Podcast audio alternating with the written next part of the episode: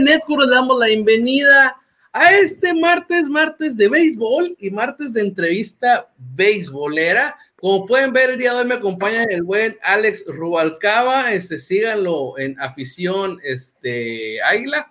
Ahorita le vamos a, emplumada y ahorita le vamos a dar chance que, que dé su, su, comercial. El buen Peruzzi desde Culiacán. Y le voy a pasar el micrófono al buen Peruzzi para que nos dé pues, la introducción y la presentación de el personaje del béisbol que nos acompaña el día de hoy.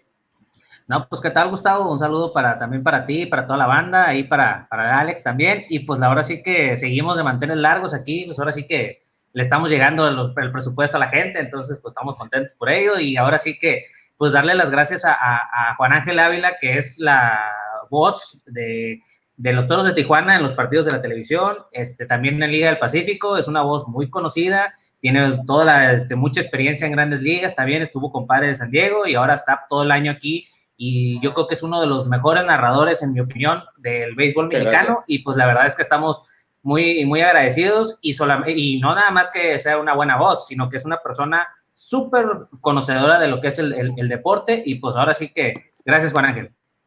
A la orden, aquí estamos, listos.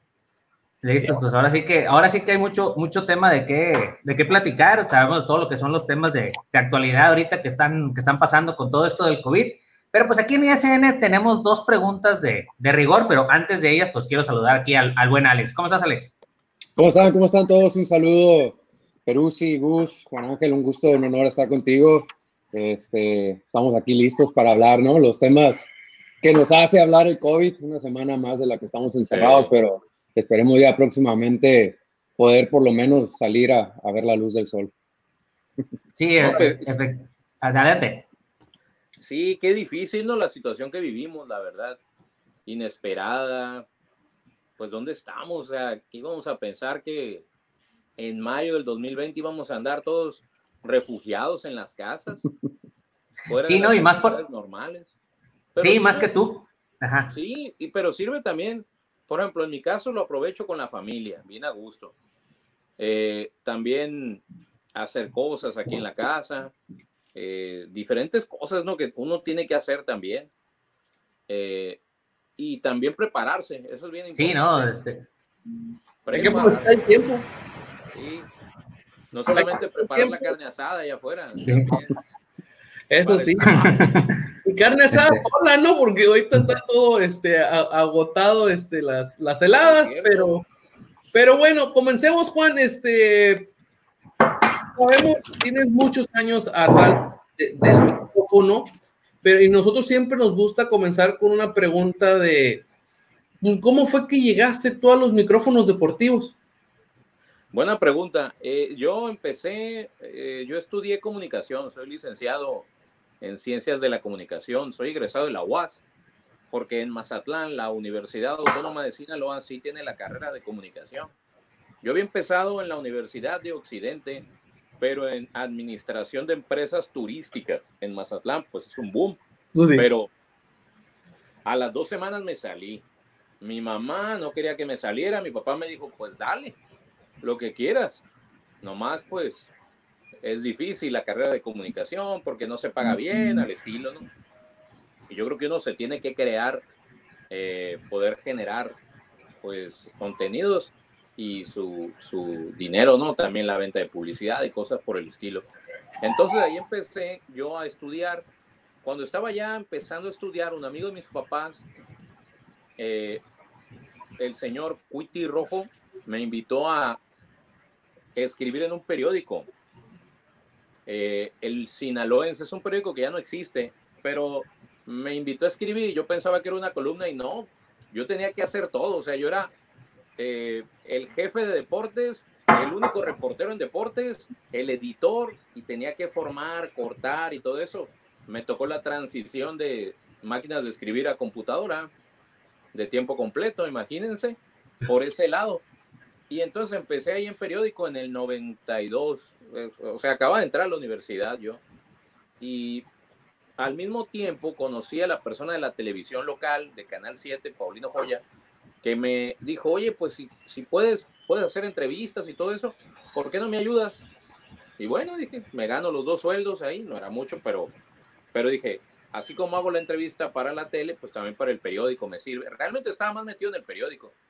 Entonces empecé a ir a la televisión, se abrió un espacio en el noticiero, di las noticias en la mañana, y luego llegan los playoffs de la Liga Mexicana del Pacífico que cubría y empiezan a transmitir los juegos y me echaron al ruedo ahí junto con otros dos veteranos ya de la, de la televisión. Yo, mm, bueno, a los 19 años, ¿qué te vas a preocupar por tener un, un traje, no? Se lo pedí a mi papá. El que mejor me quedara y vámonos. El mismo usaba todos los días. Pero así empecé. O sea, así arranqué allá en Mazatlán. Ya en el 95 me vine para acá, para la zona de Tijuana, por un compañero, Juan Guizar, que ahora trabaja en, el gobierno del estado, aquí en Baja California. Eh, y él me invitó a venir a Telemundo Canal 33 a dar las noticias, o sea, el noticiero estelar de la noche. Y de ahí brinco a los padres de San Diego. Yo cubría todos los días a los padres, conocía a la gente de los padres. Me invitaron, me invitó Eduardo Ortega, que es mi maestro. Él fue el que me tuvo fe y me invitó y así me metí ya de lleno, o sea, ya me transformé en eh, reportero de deportes, en cronista y ahí me quedé. Lo que son las cosas, las historias detrás de, pues, del micrófono, sí. cómo comienza, pues, así que es, escribiendo, comienzas de una manera, eh, tu carrera estaba en otro lado, por ejemplo, nosotros aquí nos gusta y somos apasionados de los deportes, pero yo, por ejemplo, soy contador, este... Es lo que te digo, o sea, el destino nunca sabe dónde te lleva. Esto es de pasión, de, disfrutarlo, pero de responsabilidad, sin duda. También. Exactamente. No, pues ahora sí que... Ah, no, dale, dale, Alex, dale. Dale, dale. Oye, ahorita que comentabas que esto es de pasión, ¿no te ha pasado que en algún momento tratas de separar lo que es el trabajo de la pasión? ¿No, te, no, no has tenido que en algún momento poner una línea? van pegados, fíjate. Yo creo que deben ir pegados. Yo fíjate que no estoy a favor de, algo que se hace mucho en el fútbol. Es más, no estoy a favor de que yo voy a las Chivas y ojalá y ganen, o le voy a la América y ojalá y ganen. Eso no me parece tan profesional. Lo respeto, pero no me parece tan profesional. ¿Me explico? Eh, tú ve y relata el juego cierto, vas a tener una inclinación. Yo quiero que mi equipo gane, ¿no? A mí, por ejemplo, yo nací en Mazatlán, me han tratado de maravilla en Culiacán. Toda la temporada estoy con los tomateros. Yo quiero que gane tomateros, ¿no? Juegue contra quien juegue. Eso quieres. Si me hubiera tocado eh, con Hermosillo, pues obviamente yo quisiera que ganara Naranjeros, ¿no? Yo quiero que gane mi equipo. Una vez eso me lo dijo Mario Tomás, que fue por muchos años narrador de los padres, paisano, de Mazatlán, nativo también, y me dijo eso. Yo no quiero que le tiren juegos sin hit ni carrera a mi equipo. Yo no quiero que le tiren perfecto. Yo no quiero que mi equipo sea la burla. Yo quiero que gane mi equipo. o sea, sí, ¿no? No, no estás ahí. Ni modo de decir, no, pues que gane el otro, hombre, pobrecitos. No, señor. Yo quiero que gane mi equipo. No, pues entonces te hiciste piel bastante gruesa ahí en San Diego, ¿no? Sí, sí, y, fíjate, me tocaron, por ejemplo, me tocó el sin y carrera de AJ Burnett 2001, el de Bud Smith 2001, que en ese año dos le tiraron a San Diego. No fue la primera vez que les pasó eso, pero más adelante les tira un dos sin hits, les tiró Lincecum. Team Lincecum les tiró dos sin hits. Y luego Jonathan Sánchez les tiró un sin hit también. Me tocaron cinco en contra de los, de los padres, que es el único equipo en grandes ligas que no tiene uno. Se han acercado, han andado ahí, pero no ha llegado un sin hit para San Diego a favor. Dale, Está, dura la agresividad, ¿no? Yo así que desde, desde, temprano. Ahora sí que, este, oye, yo te iba a preguntar, Juan Ángel, ahora sí que, eh, ahora sí que hay tantas anécdotas, has transmitido cualquier cantidad de, partidos. Este, ¿Habría alguno que, que, tú tengas un recuerdo especial, así que tú digas, el no sé, el más emocionante o alguna situación por alguna situación personal? ¿Algún juego que tú digas, este lo recuerdo mucho? Hay varios. El, primero que yo recuerdo, el primero que me tocó. O sea, eh, fue una semifinal Yaquis Venados en Mazatlán. Me tocó esa semifinal 92-93, temporada 92-93. Luego, la, lo que fue el 98, mi primer juego en, eh, con San Diego, fue en Cincinnati, en el Riverfront. Aquel parque de pasto artificial era era concreto, no era ni alfombra ya, era concreto, era un parque viejo, pero de grama artificial. Me tocó 31 de marzo del 98. Luego el, playoff contra Bravos de Atlanta, Astros de Houston, la Serie Mundial, la Serie del Caribe, la del 2005 que fue en Mazatlán, muy emotiva por todo lo que significó ese juego final. Allá la quedándose con la bola, casi le, llega el corredor ahí a, a Luis Ignacio Ayala, que decidió correr. Pues esa parecía safe, pero bueno, ni modo que lo marcaran, ya la gente estaba encima. Con tecnología, quién sabe qué hubiera pasado, ¿no? Con, esa jugada. Y la serie del Caribe en Culiacán, en Jalisco, los 18 innings en Hermosillo de la serie del Caribe, eh, la del 2016 que gana el Chato Vázquez con un jonrón. hay muchos, hay muchos, la verdad, así que que yo tenga, no podría ponerlo de número uno, de número dos, todos los tengo, o sea, que se me vienen a la mente, juegos especiales, que, y los mezclo eh, de grandes ligas con, con los de México también, porque sinceramente la emoción, la emotividad que se da en los parques en nuestra Liga Mexicana del Pacífico es otro boleto. Con los Toros de Tijuana también me ha tocado, pues quedaron campeones en 2017 y, fue un muy emotivo también el recibimiento de la gente en el aeropuerto para una franquicia joven. Llegamos como a la una de la mañana de Puebla y había miles de gentes ahí en el aeropuerto. Eso no, no. Es más, cinco años antes nadie lo hubiera visualizado, ¿no? Con, una franquicia tan joven y que rápido tuvo, tuvo ascenso. De hecho, eso que, mencionas de, la gente en el Pacífico, a nosotros tres nos ha tocado disfrutar este, juegos de, Pacífico juntos, juegos de béisbol en Estados Unidos, juegos de clásico mundial de béisbol. Y en un mismo clásico mundial de béisbol en Arizona, pues nos tocó ver el México-Estados Unidos y el México-Canadá. El México-Canadá de los guamazos. Pues. Este, pero el juego de México contra Estados Unidos, que al final del día, que todos los paisanos eran el que quería ver, el estadio estaba convertido en un estadio de México, de Liga del. Que sí, parece que era el Azteca, uno grande ahí, el de Monterrey. Sinceramente, a mí me tocó ir a ese juego, verlo en, la zona de prensa y, es lo que te digo, es diferente. Sí hay aficiones en grandes ligas, en California son tranquilones, pero para el lado del este, lo que son Filadelfia, Nueva York, Boston son aficiones duras, difíciles. O sea, ahí sí eh, dicen, ahí sí te sientes visitante. No como acá, en, por ejemplo, ahí en San Diego, que aquí en San Diego, que es cuando vienen los, los Dyers, cuando vienen los gigantes, sí se ve una división de, de público en la tribuna. Allá no. Allá en Boston la gente va a apoyar a sus medias rojas. Todo el parque en Nueva York igual. Filadelfia es una afición muy dura, cruel, inclusive con eh, sus propios jugadores que han salido corriendo, muchos de ellos de ahí. Sí se siente, pero fíjate que sí se siente como el ambiente latino, como si estuviera en parques de invierno del béisbol mexicano, en aquella zona.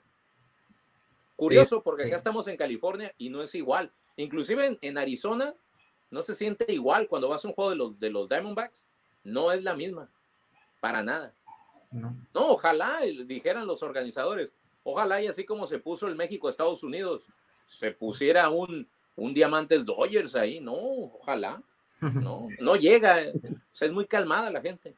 Son, son maneras de ver, Alex. Alex. No, sí, lo que comentas es muy diferente el ambiente también en cuanto al sonido en la Liga Mexicana. Eh. Cada pichada ponen el sonidito, ponen la gasolina y en grandes ligas, pues la gente es más calmada, va a tomarse su botellita de agua, dos, tres cervezas, sus cacahuates y escuchando la música del piano. Y sí, no, y, es totalmente diferente, totalmente diferente un ambiente a otro. Y ni se digan los playoffs de la Liga Mexicana del Pacífico. No, no, no, no, no, nada que ver, no, no, no, no, nada, nada que ver. O sea, tú lo ves, los, los, los playoffs de la LMP de, desde Mexicali hasta Jalisco, ¿eh? porque ya, ya se contagiaron también por allá. Va así, la gente está bien metida con sus charros y eso es muy bueno. Yo espero que así ocurra con Monterrey. Me parece como que el primer año fue de ajuste, pero es una gran plaza. O sea, ¿qué deporte profesional no ha recibido Monterrey? no solamente mexicano, ¿eh? De grandes ligas les ha llegado todo. Inauguraciones, series de temporada regular, les ha llegado básquetbol de la NBA, NFL, tipo Ciudad de México. O sea, es una metrópoli que es exigente con, con el deporte, pero ya se dieron cuenta de la calidad del béisbol, ¿no? De la LMP. Sí, eh, aprovechando la recta ahorita que lo mencionabas del caso de Sultanes, este, mm, ya ves que ahora, yo no sé, no sé, no sé tú cómo lo veas, yo siento que el primer año como que estuvieron, como dices tú, adaptación, ahí se va, ah, sí, así como que esta temporada baja, creo que cambiaron gerente deportivo.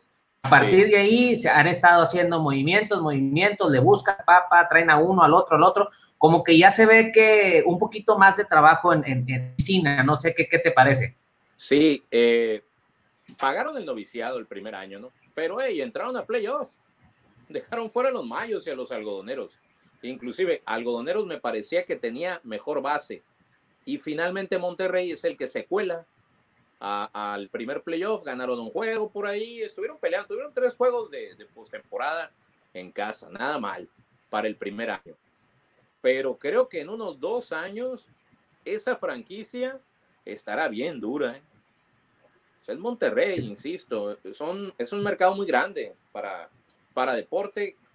Me atrevo a decir que es la ciudad número uno para deportes profesionales en México, o sea, fútbol, béisbol, básquetbol, la Fuerza Regia, lo que traen de, Estados Unidos, la gente va, pero va y es eh, de aficionado que le gusta la calidad, que sus equipos compitan.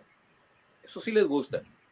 Y seguro que la directiva va a buscar eso, ¿no? Ahora con el Chinito Valdés que quedó de gerente ahí. Gustavo.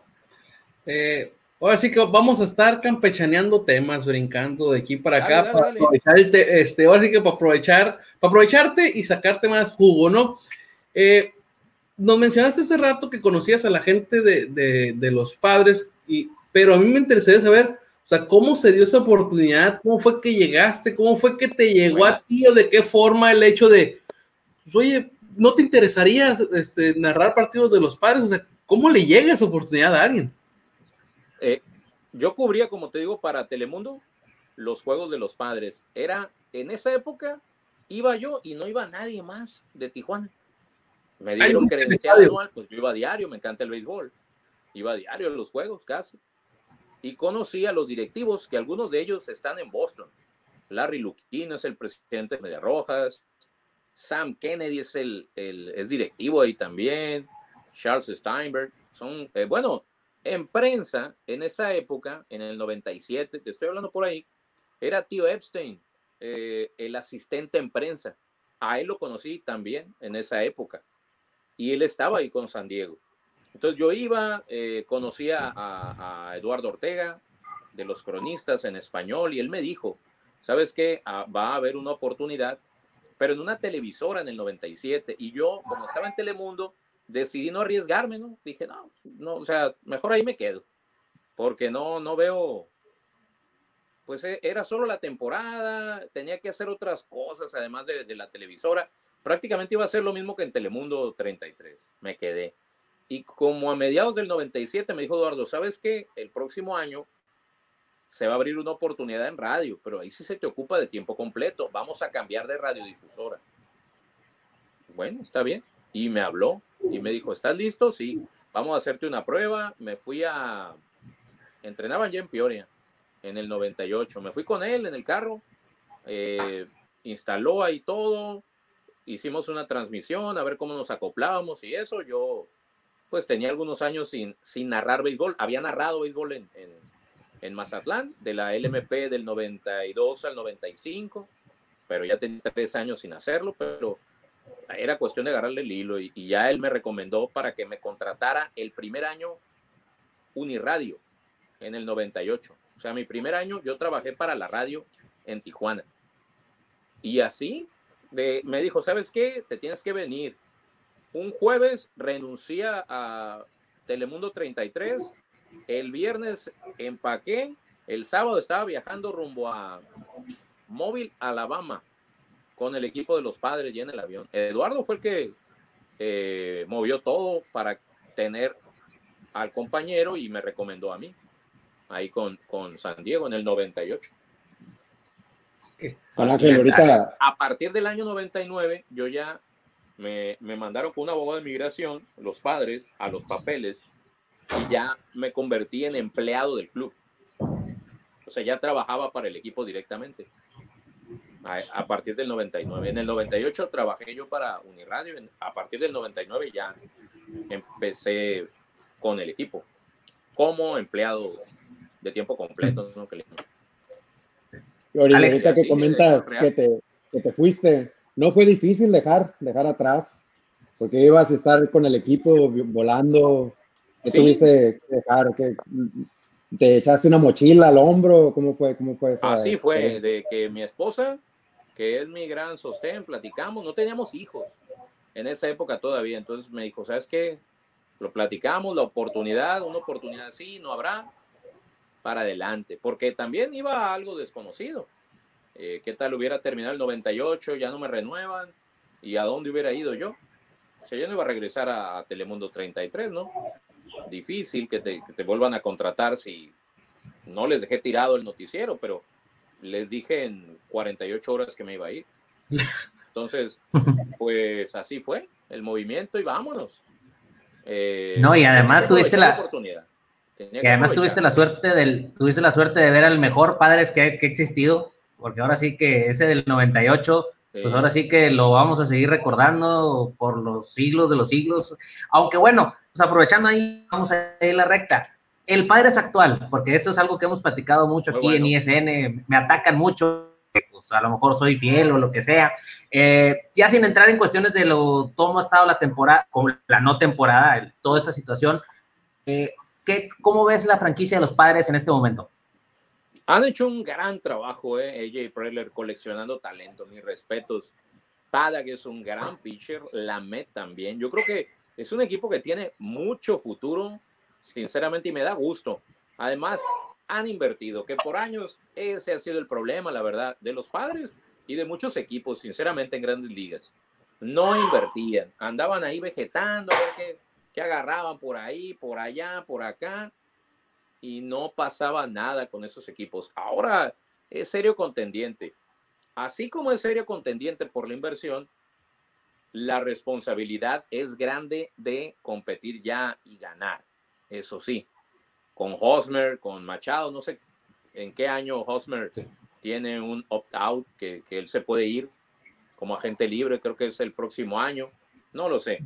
Pero Machado tiene una década prácticamente con San Diego, o sea, va a seguir con el equipo para ser punta de lanza. Eh, tiene muy buenas piezas, Fernando Tatis Jr. es un gran, gran talento. Creo que va a dar lata, va a dar lata el equipo. ¿Qué tiene en contra? La división. Es una división con dinero. Los Dodgers tienen mucho dinero y talento. Gigantes tiene dinero, empieza como a rearmarse, Arizona tiene mucho talento, no tiene tanto dinero, inclusive han estado ahí entre azul y buenas noches con las entradas. y Colorado tiene también recursos. Es decir, es teniendo San Diego contra cuatro equipos que tienen mucho talento y tres de ellos tienen mucho dinero para invertir en, estrellas. Ese es eh, algo que obrará en contra ¿no? de los padres. Digo, nada es fácil, pero lo que puede hacer San Diego es mantener esa base por unos cinco o seis años y buscar ganar esa ansiada serie mundial. No han llegado a dos, pero no tienen el trofeo mayor en la vitrina, que es el que, el que se busca. Ya con llegar a los playoffs, ya con eso, vamos por, ahora sí quedarnos por bien servido. Alex. No, y, los padres ahorita quedaron como el único equipo en la ciudad, se fueron los Chargers. Ya no le voy a tocar mucho el tema aquí a Gustavo, a Peruzzi ni a Gustavo, pero pues ahí quedaron los padres y tienen una gran responsabilidad. Eh, tienen un parque que lo han estado. Este es un recuerdo del 98, ah. este es el anillo de campeón. No, nice. Pero, pero ahí se toparon con unos Yankees también muy, muy duros, ¿eh? que no, no, bueno. no había. Tremenda dinastía. No había por dónde. Y, un umpire también en el primer juego. Y eso lo he dicho yo durante años, el umpire. ¿Qué digo? No sabemos qué hubiera pasado, ¿no? Con, con, con, el resto de la serie. El anillo no creen que me lo pongo diario. Lo, aquí se lo pedí a mi, a mi esposa. Nunca me lo pongo, es más. Solo lo tengo ahí de recuerdo. Y este guante es de Tony Wynn, el guante. No, es, bueno. es, un guante firmado por él. O sea, cuando entró al Salón de la Fama, él regaló a, varias personas, creo que eran 100, y tuve la fortuna de que me regalara uno. Muy buena persona él, muy sencillo, eh, a pesar de lo que significaba para, para la región, ¿no? Como gran estrella y, y leyenda y todo, pero muy, muy sencillo. Sinceramente, de los que me tocó, de las estrellas históricas de los padres, Randy Jones, Tony Wynn, los pongo, los pongo los dos muy por encima de Dave Winfield, sinceramente. Sí, no. No tiene nada que ver en personalidad. No, no, no, no, total, totalmente. Ah. Bueno, ya entrando ahorita un poquito en, en, temas de, en temas de actualidad, este, pues vemos que Major League Baseball está buscando la manera de volver. Eh, han, están, vemos que se les ocurre las tres divisiones, jugar con puerta cerrada, jugar en Arizona, jugar en Florida, jugar en casi casi hasta en la luna. Eh, todo este tipo de situaciones que estamos viendo, este, ¿qué te opina? Porque, por ejemplo, ya después ahí lo podemos ver un poquito más adelante, a diferencia de lo que ves en la Liga Mexicana de Béisbol, que yo ahí sí veo una liga en peligro de que no se juegue este año, porque a diferencia de Estados Unidos, ellos juegan, ellos en la, con que tengan el producto en la tele, pues, ay, como quien dice, ahí la pueden ir sobrellevando. Pero en el, sabemos que la Liga Mexicana, pues el presupuesto del equipo, el 60-70% quizás debe ser en los, en los, en las, en las entradas, esquimos, etcétera, etcétera, porque sabemos que en el verano no tienen el contrato de televisión que pudiéramos, podríamos llegar a tener en el invierno. Entonces, son circunstancias totalmente diferentes. ¿Cómo ves las, dos ligas? ¿Se juega, no se juega? ¿Tú cómo, cómo ves todo esto? Algo muy claro de la Liga Mexicana de Béisbol, lo acabas de decir. Sin público no se va a jugar, definitivamente. O, sea, tiene que haber público, por lo que señalas. La taquilla representa al igual que la venta, un alto porcentaje. No se tiene un acuerdo global de televisión, como sí lo tiene la Liga Mexicana del Pacífico. La Liga Mexicana del Pacífico, por años, ya por más de una década, se ha movido en esa, en esa zona, recibiendo muy buen dinero, repartiendo el dinero, además de patrocinadores nacionales con, con los clubes. Cuando inicia la campaña, pues ya tiene un colchón para operar los equipos. La Liga Mexicana de Béisbol no. Y aparte, la pandemia esta que sufrimos llega en la época de la Liga Mexicana. A la Liga Mexicana del Pacífico le faltan cinco meses todavía. A mí, a mí me preocupa la Liga Mexicana de Béisbol, sinceramente. O sea, eh, mm, no veo cuándo vaya a darse la luz verde. Y no creo que, se, que si dicen el primero de agosto, van a empezar el primero de agosto para amontonarse con la Liga Mexicana del Pacífico le restaría muchísimo a la Liga Mexicana de Béisbol. Jugar la Serie del Rey, imagínate, en el mes de octubre, con Liga Mexicana del Pacífico y quizás con playoffs de grandes ligas, ¿no? O sea, ¿cómo, cómo vas a competir ahí? Fuera Javier Salinas y a lo mejor sí se avienta, pero. No, sí. No, sí, pero, pero aquí no, o sea, creo que el escenario no está tan fácil de resolver. Y en el caso de grandes ligas, estilo béisbol de Corea, lo que estamos viendo, ayer estaba viendo los juegos, muy buenas plataformas, tremenda calidad de televisión. Los coreanos hicieron algo sensacional. Vendieron su producto al mejor mercado de televisión del planeta, a Estados Unidos, a una gran plataforma como es ESPN. Se lo vendieron. Además, ya sabemos que los equipos en Corea del Sur están patrocinados por las multinacionales que salen de ahí. Más publicidad todavía para ellos, ¿no? Tienen bastante fuerza, parques bonitos, no hay gente en la tribuna, pero con la tecnología suplen muy bien lo que les falta en cuanto a afición. Tienen grandes contratos de televisión por todos lados. Es un gran ejemplo la Liga de, de Corea del Sur. Y grandes ligas, hay que decirlo. Grandes ligas pueden empezar sin público. Un mes pueden jugar sin público. Y pueden jugar en, en, Florida, en Arizona, donde quieran. Eso lo pueden hacer. Tiene la manera. A mí no me parece tan bien eso de poner las tres divisiones. Creo que es una pérdida de tiempo eso, sinceramente. Dejen como está todo, hombre. Y jueguen playoff en parques techados, si ya es el mes de octubre, noviembre. Lo que sí creo es que este año Grandes Ligas puede llegar a jugar hasta diciembre. De esa manera, o sea, jugando en parques techados, en California, que el frío en algunas zonas, no en San Francisco, pero acá abajo en San Diego, Los Ángeles, no está tan duro como allá en el este o en el centro, en Chicago.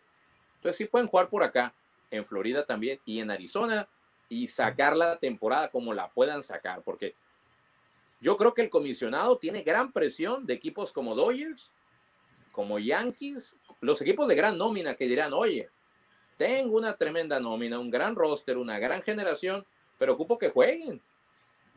Los Dodgers. Sobre todo los Dodgers que tienen a Mookie Betts. Pueden ir ¿eh? sin jugar.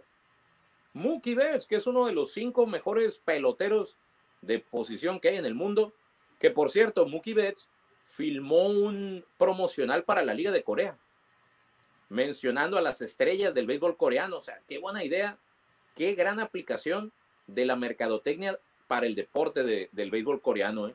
Utilizando a este personaje, todo el mundo está viendo el, en Estados Unidos el, promocional de Mookie Betts, ¿no? ¿Quiénes son esos ahí?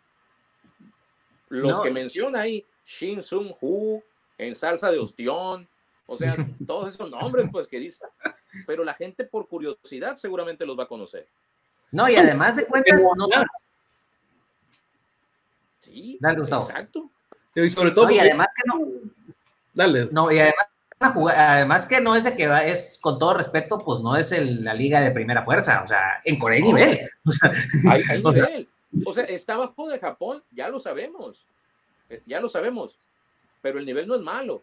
Tuvo un gran arranque Roberto Ramos, el hermosillense. Pegó un par de dobles. Eh, muy bien por él. Imagínate la exposición para un pelotero como Ramos. Le salió de peluche a Ramos. Deja a los Rockies, no le dieron oportunidad, lo venden a Corea del Sur y ahora todo el mundo está viendo a Roberto Ramos y nadie está viendo a Nolan Arenado. ¿O no? Sí. O sea, la exposición que tiene Roberto Ramos tiene que aprovechar. ¿Para qué? Para regresar a Estados Unidos. ¿Cuántos peloteros no han regresado? Eric Thames y hay otros por ahí. Josh Lindblom acaba de regresar con contrato de 9 millones con Milwaukee. Ryan Bogelson. el cuadro allá en la liga coreana y por ahí, o sea, todo el mundo va a querer eh, mostrarse en la liga, ¿no? Para intentar ganar un, lugar en, Estados Unidos con, algún club de ligas mayores. Voy a aprovechar para tomar la, palabra porque, y voy a tomar dos preguntas porque no me dieron mi palabra hace rato. A saber, este, no, voy a, voy a, hacer preguntas que está este, haciendo eh, la gente que nos está viendo. Este, Josué Salvador este, dice, Juan Ángel, ¿qué posibilidad ves de un regreso de Tijuana a Liga Mexicana del Pacífico? Lo veo lejano. Toros de Tijuana se ha establecido como la franquicia para Tijuana. El clima, que eso no lo habíamos tomado en cuenta, ¿no? en el pasado. El clima mucho mejor en verano que, en invierno. el clima que tenemos en verano es el mejor de la Liga Mexicana de Béisbol, el que tenemos en Tijuana. Eh, y además con la conectividad aérea que tiene Tijuana, que tiene vuelos para todas partes, directos, ya no tiene ningún problema para, para eh, tener esa conexión con, con, la Liga Mexicana. Y la Liga Mexicana del Pacífico tiene sus 10 equipos, o sea, ¿qué, qué franquicia se pudiera mover? ¿Se va a expander? No lo creo. Sinceramente, no van a llegar a 12 equipos en la Liga Mexicana del Pacífico. Los 10 están firmes, por lo que comento, tienen una gran estructura eh, corporativa. Se manejan muy bien como negocio en la LMP. Y la segunda pregunta es de Santiago Córdoba. Dice, ¿quién te parece el mejor manager mexicano? Saludos desde Mexicali. Los voy a poner de número uno para mí, y no es porque lo haya visto eh, seguido, para mí es Benjamín Gil, el mejor manager mexicano ahorita. No es que sea campeón en el MP, cosas por el estilo, pero yo veo la manera de trabajar de Gil. O sea, todo el mundo lo, lo, lo menciona como, ah, el manager hablador y para allá y es terco y esto. Déjenme decirles algo, ¿eh? cuando ya lo tratas él es una muy buena persona, él es una persona educada, tiene su carácter, lo sacó eh, por algo el tipo, pues llegó a donde llegó como jugador y como manager es muy inteligente. O sea, él va, ya va ganando el juego desde antes. Él ya tiene su plan a ejecutar, sabe virtudes y defectos de sus jugadores, sabe cómo motivarlos, que esa es una faceta vital para un piloto también, motivarlos. Encuentra el detalle con ese jugador y sabe cómo corregirle los detalles con ayuda de su cuerpo técnico, porque también se ocupa el cuerpo técnico. Yo creo que Gil es el número uno ahorita. Eh,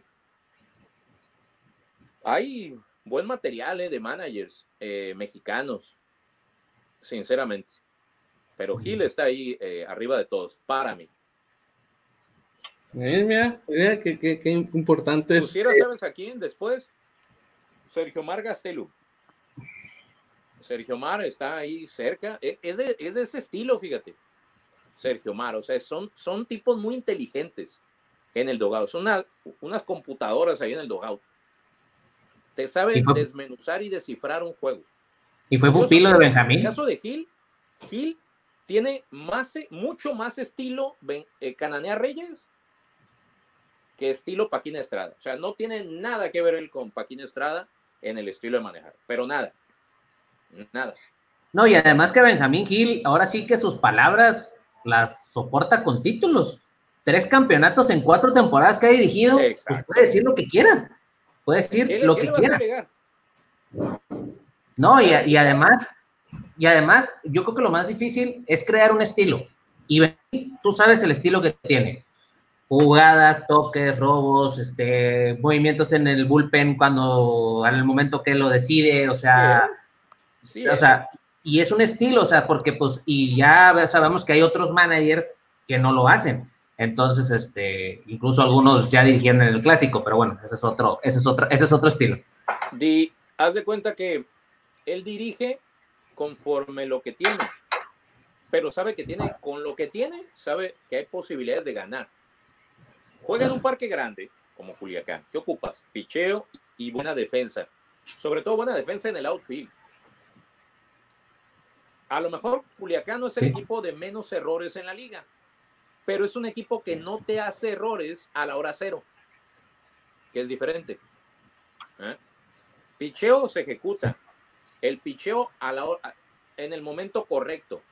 ¿Qué grandes estrellas tienen el bullpen en Culiacán? A ver, una estrella del relevo que diga, tú agarraron a, Duarte de los Cañeros como refuerzo, pero quienes están sus picheos, Martín Enríquez, Francisco Campos, hacen que el bullpen luzca como una barrera infranqueable, porque están tirando strikes de calidad. El bateo. Joey Meneses hace un gran trabajo. Bateador de callejones, el tipo tiene poder, es el hombre de poder ahí. Solís lleva muy bien eh, la receptoría, es, es, un maestro llevando el picheo. Peloteros como José Guadalupe Chávez, que a lo mejor en otros equipos, sinceramente, hubieran sido jugadores de reserva, hace el trabajo. Perdieron al tercera base Mustelier, lo perdieron, ya no quiso seguir ahí. Sin Mustelier siguieron avanzando. O sea, todo eso hay que verlo eh, de diferente óptica y al final el resultado habla. Y el que gana es el que goza. Y, fíjense que cuando gana, casi no habla. Nomás suelta los tres perlitas y vámonos. sí, y, y, y, se la van a, y esa, por esa vez, la afición y rivales se la van a seguir recordando. O sea, cada que, que pierdan, lo van a, lo, lo, van a tundir porque él es, porque él es así. Ahora sí que, ¿qué le vamos, a, ¿qué le vamos a hacer? Gana, y gana bien. ¿No? O sea, gana bien. Tuvo una tremenda serie contra otro gran manager mexicano, porque es un manager triunfador y también lo pongo dentro de los mejores de la baraja, Juan José Pacho tuvo una gran serie, o sea, pareja la serie y ganó Gil. Sí, definitivamente. Alex. No, sí, sin duda, y ayer le preguntábamos si tenía la espinita clavada de, de si iba a tener ese mismo éxito, pues estaba dispuesto a dirigir a otro equipo en la Liga Mexicana. Y lo noté así como que lo dijo, que si quiere hacerlo para, porque está la duda, porque mucha gente habla y dice que ha ganado porque está en Culiacán, porque le dan el equipo, y sí, y sí siento que tiene la espinita clavada, y pues eh, ya aquí también lo preguntan, ¿no? Si, si podríamos llegarlo a ver a lo mejor en la Liga Mexicana, también en el verano. Eh, lo que una vez creo que él me dijo que había recibido nada más un acercamiento, o sea, no una oferta, sino un acercamiento nada más pero yo creo que él es para un proyecto de inicio, o sea, no, no lo veo como, como un manager bombero, pues que llegue, que llegue a mediados de campaña y cuando el barco se anda hundiendo y eso, no, no lo veo así a él. ¿Y no te parece que es más también una situación de que sabemos que él en el verano está en su casa con su familia atendiendo a sus hijos, el prospecto sobre todo, que se le gusta estar tenerlo más al pendiente. Yo creo que más, digo, puede ser que sea cierto, evidentemente, pues estar más informado con nosotros, que no ha recibido alguno, pero yo también creo que no está del todo interesado por saber, por, porque digamos que el, lo de Culiacán es porque es Culiacán. Yo creo que es más por una cuestión de que, de que lo buscan los ley, Mario Valdés se hizo el conecte, etcétera, etcétera. Entonces, yo pienso que va más, va más por una situación de que él quiere, de que pues Culiacán y Benjamín, pues ahora sí que tú y yo somos uno mismo. Sí, exacto. Yo lo veo a él para dirigir cualquier equipo, pero donde el proyecto él lo inicia y que tenga una gran conexión con la gerencia deportiva. Y estoy de acuerdo. Quizás es un tema familiar, no lo aseguro, pero quizás es tema familiar, que, querer quedarse en casa durante el verano, eh, disfrutar a la familia y sobre todo darle seguimiento a Mateo, el hijo que es, pertenece a los Cardenales. Creo que por ahí va más que nada la, cuestión. yo, yo siempre he pensado que hay, hay, ¿cómo se podría decir? Hay amores en los deportes. En este sentido, yo creo que lo que es a Benjamín Gil, Benjamín Gil está hecho para, para Culiacán. es exagerado la mecánica que hay eh, entre ellos dos juntos. O sea, como tú mencionas, gana y gana bien. Los resultados ahí están. O sea, ganar en el Pacífico no es algo sencillo. Y, por ejemplo, que digan lo que menciona Alex, que, que, ha ganado porque está en Culiacán. ¿Cuántos años antes de Gil estuvo sin quedar campeón en Culiacán? Diez años, o sea, entonces no me vengan a mí a decir que por el hecho de estar en Culiacán es que está más sencillo quedar campeón, ¿no? O sea, ¿cuántos años, por ejemplo, tienen los Yankees también sin quedar campeones? Y podrías decir, pues el equipo de los Yankees es más sencillo quedar campeón que, en otros, ¿no? Entonces, pero no, no, no, no es cierto, no es más esto. Y a mí en lo personal, me gusta mucho Benjamín Hill porque usa el libro. Eso es lo, de lo que más me gusta de, Benjamín Hill. Y como tú mencionas, el, uso que le da a, a, los peloteros y el hecho de que él cuando habla, habla por algo. Eh, no me acuerdo el, el, Por ahí ya sabe. No me acuerdo el nombre del pitcher que descontroló en la final, el que no le habíamos podido batear nada. Oramas. Oramas. Habló Gil un día antes y ¿qué pasó con Oramas? Lo macanearon. O sea, hace su juego en cancha, en, el campo y fuera del campo. Eso para mí es algo aplaudírsele a, a, un manejador que no cualquiera lo hace. Y prepara su equipo para ganar.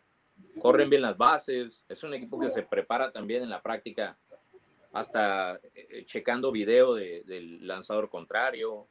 O sea, la base está en, la, el entrenamiento, en la práctica, y tiene los elementos que lo ayudan. El cuerpo técnico, Donald Cañedo y compañía. Noé Muñoz, en paz descanse, don Leo Valenzuela, el Venado Álvarez, los coaches, que lo ayudan bastante, pues, para eh, que la máquina esté trabajando siempre muy bien. Y es consciente. Yo no, cualquier otro siendo manejador, ¿tú no crees que tuviera a su hijo jugando todos los días? Exacto.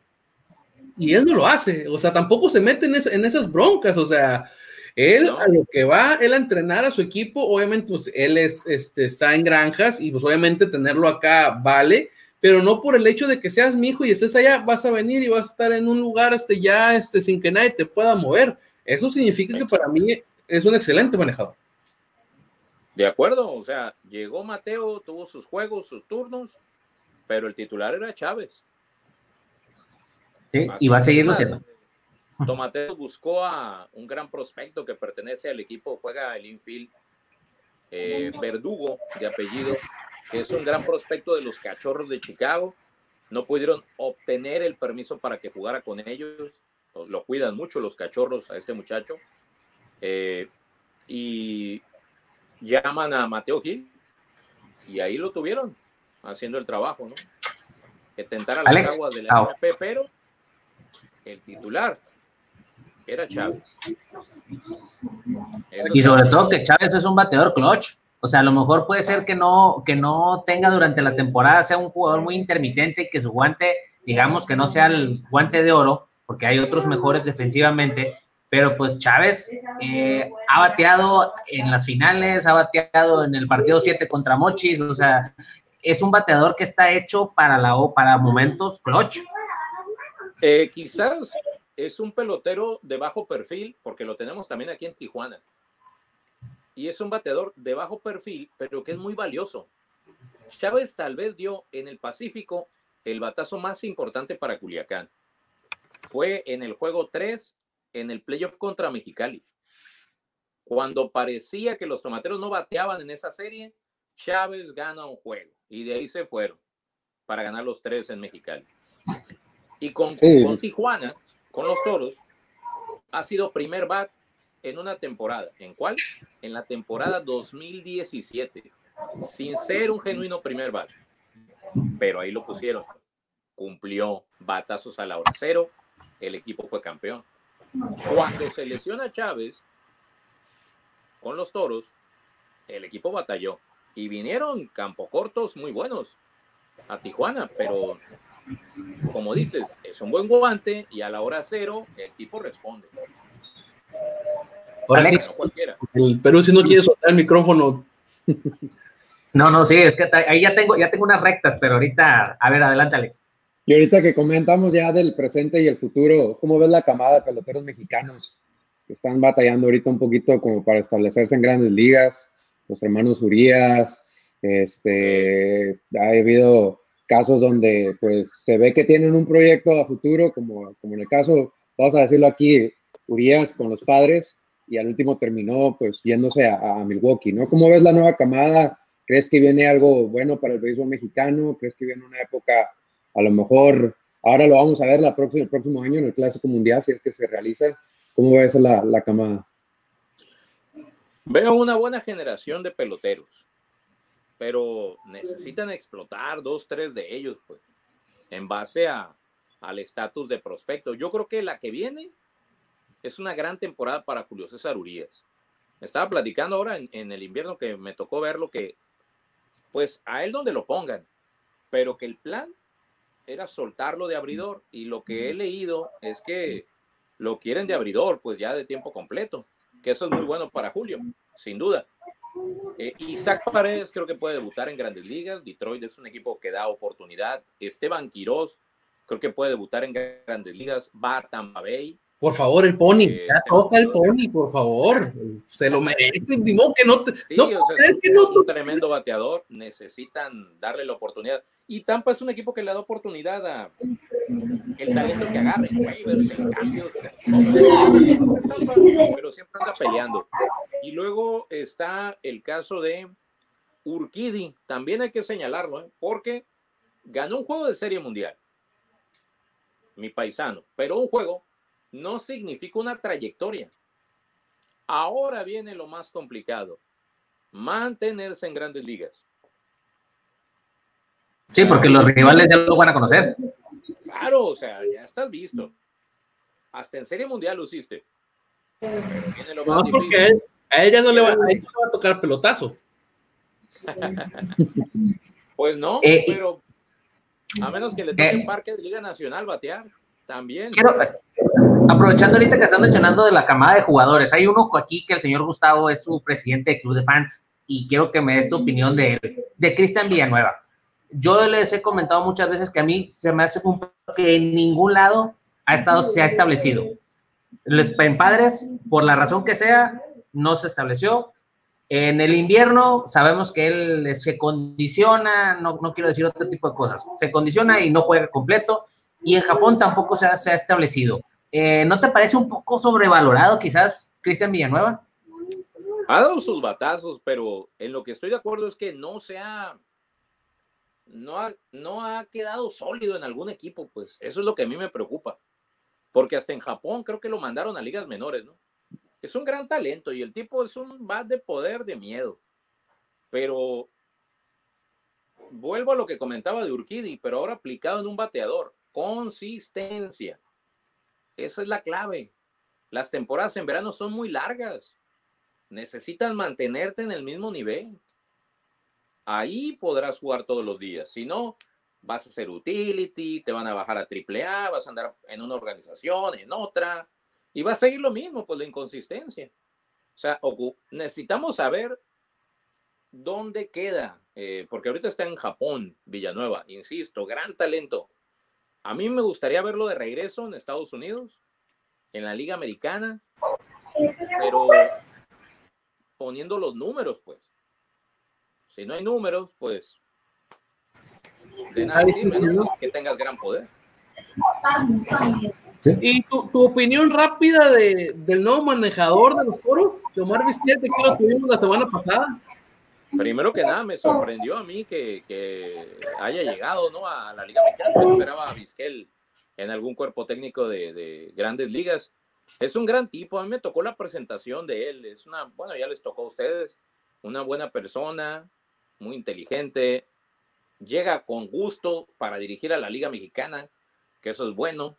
Él quería venir. Bueno, adelante, agarró el proyecto de toros desde el primer día y llegó temprano a los entrenamientos en Tijuana. Desgraciadamente vino la situación de la pandemia, pero él está firme para, para manejar a los toros. Un gran personaje, uno de los grandes personajes que han llegado en su historia a la Liga Mexicana. Definitivamente es el Vizquel, ¿no? O sea, un futuro Salón de la Fama, con todos los blasones que llega Vizquel, e insisto, latino y buena persona, gran combinación.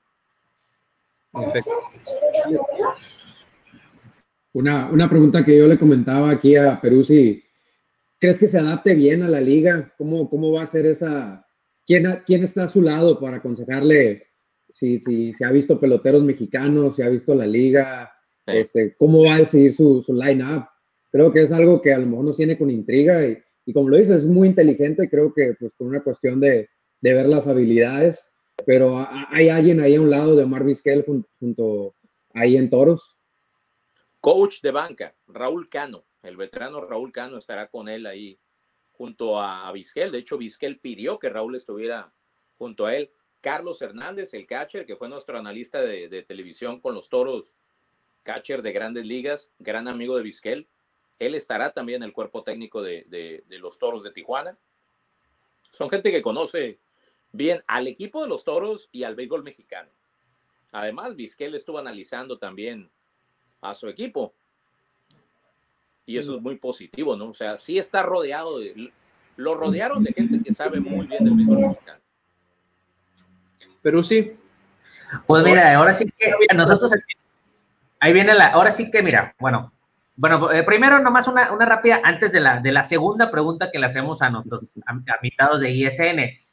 ¿Tu opinión de todos los astros? ¿De qué? de tu opinión de todo el asunto de los astros. No, es un, un, castigo muy leve el que les dieron, inclusive. A mí me parece, o sea, eso es lo peor. Mm, el robo de señas ya sabemos que existe y de toda la vida. Aquí es el abuso en el uso de la tecnología. Y creo o sea, me parece increíble que no supieran de eso en grandes ligas. O sea, seguramente ya habían recibido reportes, ¿no? De, de, que sonaba el tambo y cosas por el estilo. O sea, me parece muy raro a mí que hasta tiempo después se da una investigación, ¿no? Creo que prefirieron el negocio que los castigos. O sea, que siguiera la temporada y, luego los castigamos. Está, buena la campaña, hay, hay, que dejarla seguir. Y luego ya luego los castigamos. Así fue. Los Astros. que pasó con, con, Boston también. Le dieron, le dieron un reglazo en la mano a Boston nada más. No le hicieron nada. Si el castigo de Houston no fue nada, el de Boston realmente no fue nada. Nada. Al, al que tatemaron fue al operador de video, nada más. Porque ahora lo sancionan por lo de Houston, no por lo de Boston. Y creo que Cora es un gran manager. Yo creo que es un gran manager, extraordinario. Pero, pues queda en la sombra, pues, ¿cómo vas a confiar en, en, alguien así, no? Como en cualquier trabajo, ¿no? Dale, pero sí. Cierra la novena, pero si cierra la novena. ¿Se nos quedó trabado qué? Se nos quedó trabado. dale, no pago el internet, pero la pregunta era, Juan Ángel, esta es la recta que te iba a mandar el Perú, sí, pero entré yo en, de relevo. Tu line-up, tu 9 para el próximo Clásico Mundial, México, el equipo ah, mexicano. El catcher. Mira, te voy, te voy, a interrumpir un poquito, Juan Ángel. Vas a dar dos line-ups. Uno, el que crees que va a ser y el que a ti te gustaría que fuera si no hubiera restricciones y pudieras traer al que quisieras. Ok. Jardín izquierdo, Alex Verdugo. Jardín central, Randy Arozarena. Jardín derecho, Elizalde. Ok. Ahí va. Tercera base, Paredes. Segunda base, Quirós. Shortstop, me voy con Ramón Urias. Primera base, pongo a Meneses. ¿eh? O Alert el que anda en Japón, que ya ha estado ahí con ellos. Catchers, eso es una, eso suena interesante porque el catcher podría llevar a Solís, Carrillo y Valle, puedo llevarlos. O sea, y puedes mezclarlos ahí, el que quieras. Son muy buenos para llevar el juego, porque el clásico se gana con pecho y defensa, porque así como necesitas las carreras, necesitas prevenir carreras también por el sistema, pues. Es un béisbol diferente. Ocupan muy buen picheo y defensa. Por eso creo que para mí sería un line-up ahí respetable. Sí, ya, ya, me ganaron ahí la recta porque no, no, como que se cortó ahorita, no, no, no pude, no pude escucharlo, pero ya, ahora sí ya, ya está completa. El, ideal sin restricciones, ¿vos el que crees que más o menos se hace, asemeja ahí? Ese es sin restricciones, la verdad. Porque sé que Rosarena quiere ir y Verdugo quiere ir. O sea, esos, inclusive lo pondría igual el, el line-up eh, con restricciones. Porque. No, y es que aparte jardineros no hay. No hay jardineros, exacto. Ellos dos, además, ellos dos van a ser segundo y tercer bal, algo así, ¿no? Del equipo, tienen que ser. Y tienes que llevar, por ejemplo, que es el, que pega con Ronero de allá de, de, Japón, que ya estuvo. Ese tiene que ir el veterano ese. Uno de esos, por ahí te vas. y, por ejemplo, ¿y el de Estados Unidos? ¿Tú qué, qué pondrías de Estados Unidos? Sin restricciones. Ayer, estaba viendo uno, designado Bryce Harper. Ok, designado. Pero yo pondría designado, yo, Aaron Judge, designado. Jardineros, Harper izquierdo, Trout central, Mookie Betts jardín derecho. Serían mis tres jardineros. Yelich para afuera. Yelich para afuera. Yelich a la banca, pero va a jugar. y Bellinger por qué para afuera, ¿no? Te digo, te digo por qué va a jugar. Porque uno de esos o dos no van a ir. Trout casi no quiere, no, no le veo muchas ganas de ir al clásico. Entonces, Yelich, es más, Yelich por encima de Harper. Me la juego. Ahorita ya lo pongo arriba yo al flaquito Yelich. Tremendo bateador. Yo creo que él va, tiene como el upside y, Harper se ha quedado ahí. No, y Christian Yelich ya, tiene el historial también que ya ha representado. Ya fue, el, fue, campeón el, el, último y. Campeón, sí. Primera Hosmer, lo repetiría, ya estuvo ahí. Hosmer. Segunda base está buena. Hay que llevar a Anderson, al de los medias blancas, ¿no? También. ¿No te gusta DJ LeMahieu? DJ LeMahieu como segunda base tiene que ir, él tiene que ser el titular de Estados Unidos. Mi pollazo. eso, eso, ese, es otro, eso es otro super bueno. Y gigante. El, el short está bueno. Hace el short más, más difícil, ¿eh? Porque, o sea, sí, Samian y, y, ¿qué otro? Porque Breckman es en tercera. Trae a Turner. Turner, el de los nacionales. Es el que estaba pensando yo. O sea, porque te pueden saber a los diferentes equipos. Que son latinos. Son latinos. Turner sería. Además tiene buen, buen primer Lo hace ágil el equipo. Y Turner sí puede participar. Yo creo que él va a participar. Sí va a participar. Tercera es Breakman. ¿O Arenado? Mande. ¿Arenado? tercera, Bregman y Arenado, pero a Bregman yo creo que le, yo creo que van a tratar de llevar la menor cantidad de astros de Houston posible, ¿no? Creo yo, eso es lo que yo pienso. Arenado ya fue, ¿no? También fue campeón, ¿no? Arenado fue. Sí, sí. Se están aportando aquí. Si no sé qué, pero no se puede. Eh, él, él, pues sus papás son, son cubanos, tengo entendido los papás de Arenado.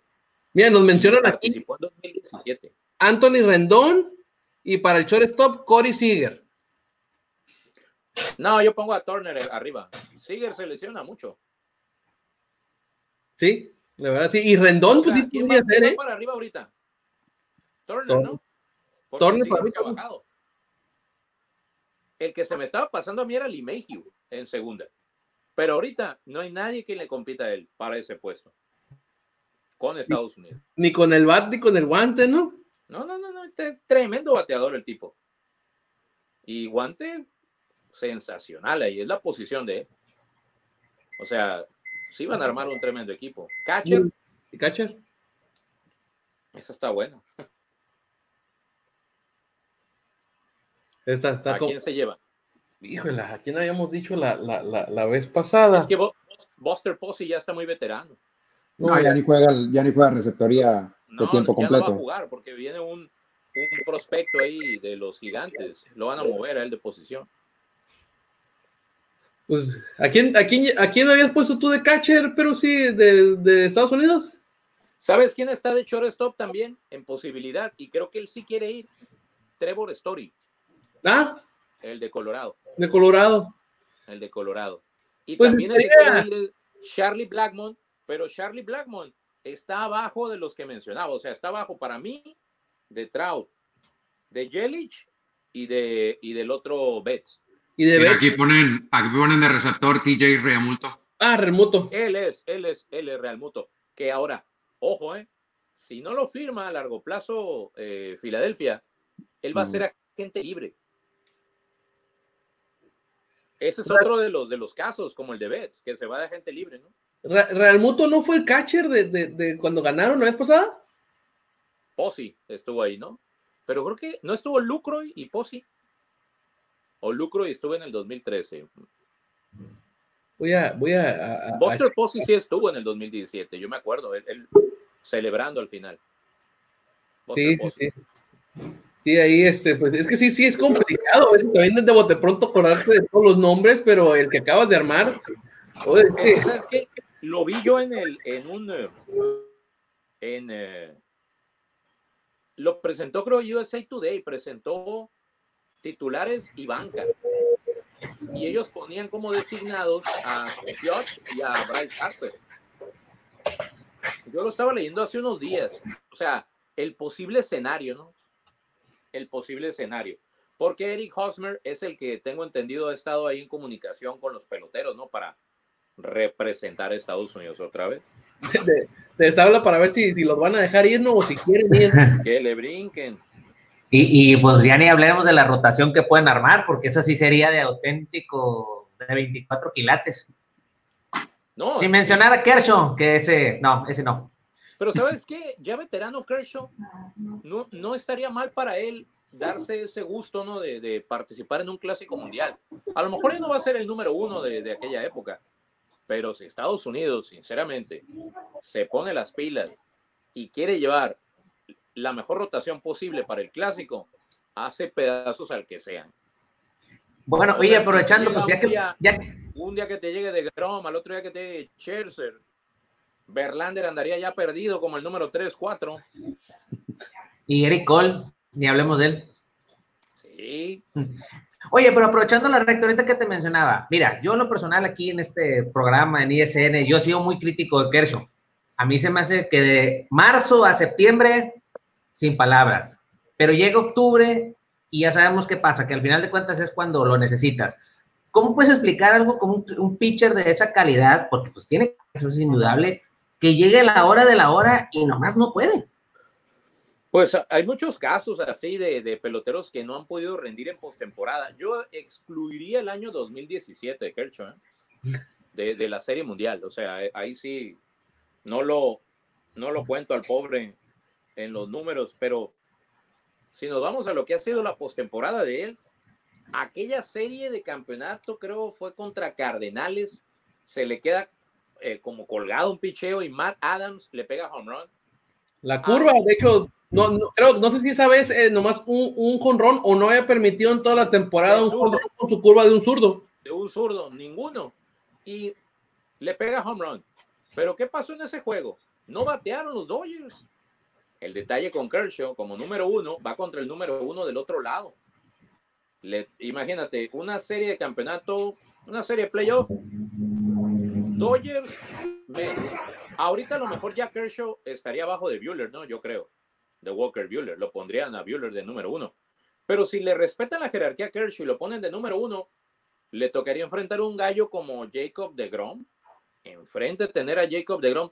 ¿Cuántas carreras de apoyo le va a dar Dodgers a, a Kershaw para, pues hay más o menos para defenderse. No ha sido una trayectoria tan fácil para él, eh, para Kershaw, en base a que sus actuaciones de postemporada han sido el gran problema. Fíjate, en la, la primera vez que tiró postemporada fue en 2009 y tira muy bien contra el rival de la serie divisional y le va muy mal en la serie de campeonato. De por vida, la efectividad 4.43 de Kershaw en postemporada. Nueve ganados, ¿eh? Nueve victorias en postemporada, pero ha perdido 11. Y la forma que 24 jonrones le han pegado. 24. Digo, los managers tampoco no le ayudan, ¿eh? No le han ayudado a los managers.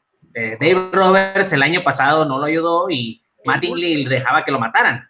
Y el, el bullpen, o sea, llevan buenos brazos, Jansen, Kelly. El año pasado se me hacía más fuerte Dodgers en el bullpen y ni siquiera pasaron a la serie de campeonato. O sea, los elimina Washington en el divisional. Digo, que a la postre terminó siendo el campeón de la serie mundial, ¿no? Yo, yo lo que hice de Perú sí, sí, es algo que yo, de hecho, lo escribí en una nota, que creo que los, los manejadores han tenido mucho que ver en, en, la carrera de Kershaw en temporada, donde pues Mattingly, pues me, creo que ese partido donde iban ganando como 7-0 este, y que lo dejó que lo, lo alcanzaran, pues creo que es un tipo de esos partidos que terminas quedándotelo en la mente y que te, te, te deja secuelas, ¿no? El otro que mencionas tú de la curva de Adams, entonces yo siento que... Ese fue un juego cerrado, ese fue un juego cerrado y le dieron la vuelta al juego, de hecho. Y, y por ejemplo, caso más cercano, la temporada pasada, eh, ¿Qué pasó cuando Kershaw sacó el, el, auto para cerrar la entrada? Sacó todo como que lo que traía adentro, este, rezagado, y lo dejas. Sí. Lo dejas y te empatan el, el, juego. Pues entonces, creo que, creo que también los manejadores muchas veces les ha faltado el tacto de, por ejemplo, ahí lo saco y creo que lo recuperas un poco. Creo que lo recuperas un poco psicológicamente, pero lo dejas y, el paso que caminaste, ahora diste dos o tres para atrás otra vez. Entonces, habría que ver cómo. Eh, habría que ver cómo estaba el bullpen también. O sea, el, manejo del bullpen, que es la clave en postemporada, más allá de los abridores. Sí, claro. Como ya los abridores vienen del trajín de toda la campaña, ocupas el trabajo del bullpen y el manejo del bullpen. Eso es lo más grave para mí. El saber manejar el bullpen es una situación durísima para manejar. Pues, ¿qué, pasó después de Maeda? Maeda mantuvo todo el, todo el tramo, o sea, hubieras dejado Maeda, o sea, o sea, obviamente son cosas que no puedes saber, ¿no? Hasta ese momento, ¿quién quite? Mete esa Maeda también le conecta, ¿no? Y después de viene el análisis, ¿no? De, de, de todos. Eh, por ejemplo, 7 de Washington y, y, los Astros. El juego lo iba ganando Houston 2-0, ¿no? ¿Y qué pasó después? Pues entró como en la séptima entrada. O sea, también hay otro detalle con la sabermetría y ese tipo de cosas donde eh, cambia el béisbol, cómo, cómo se lleva, cómo se ejecuta el béisbol. Estaba viendo los números de Verlander. ¿Cuántas derrotas tiene Verlander en postemporada? También lleva varias. Las mismas de Kershaw, 11. Pero su efectividad sí es de 3.40. Creo que la efectividad que tiene bien elevada también tiene que ver en el partido ese juego que el que te está funcionando. Le han, pegado, le han pegado 26 jonrones en eh, prácticamente la misma cantidad de juegos que ha tirado Kershaw en postemporada. A Verlander le han pegado más jonrones. O sea, el detalle con Kershaw es que ha perdido los juegos grandes. El juego a la hora cero, que es el que tú quieres que te gane, ¿no? Y luego no, no sé, no sé, no te parece, o sea, sabemos que la afición Dodgers pues lo ama, lo adora, todo, pero a mí lo que me da es que algo se rompió el año pasado. No sé, como que esta fue la vez que dijeron, ¿sabes qué? Ya, y llegué contigo. O sea, e, eso es la, digo, seguramente en dos, tres salidas otra vez lo volverán a adorar y lo, pero la impresión que me dio es que los otros años criticabas a Kershaw y no, hombre, te, masacran. Pero esta vez ya no dije, porque saben que dicen, pues, ¿qué más puedo hacer? Ya, ya, como que algo se rompió. Sí, no, y es un bien amado ahí, ¿no? Eh, es uno de los grandes pitchers en la historia de los Dodgers, pero le faltará dar ese paso, que sí dieron otros zurdos, ¿no? Como Kufax, Valenzuela, que sí ganaron Serie Mundial con el equipo de los Dodgers. Si no gana Serie Mundial esta gran generación azul, ¿cuándo la van a ganar? Tienen tremenda Una generación que mira, así le han invertido. Increíble, han invertido un dineral. Pero bueno, este, aprovechamos para mandar saludos a Héctor Mesa, que nos está aquí este, mandando saluditos. Saludos. Eh, pero sí, pues ya llevamos una hora quince de, programa. Este, Juan Ángel ya no va a querer regresar después de tanto. Y, no, aquí estamos. No, pues ¿Quieres que le, le, sigamos o si, si, si, cómo es? Como gusten, un ratito más, claro que sí. sí. Pero no, pues, pues un ratito. Un ratito, ¿no? A ver, Alex, adelante. Bueno, pues ahorita cambiando ya un poquito de tema, regresándonos al béisbol mexicano, que realmente es el que a mí me, me llena más, me llena más, no voy a mentirles. Este, para Ángel, ¿cómo, ¿cómo verías tú ahorita que, pues, ya que tenemos tiempo para estar platicando, una posible fusión de ligas, que se ha venido hablando una liga nacional, este, ¿la crees posible o es simplemente un chascarrillo?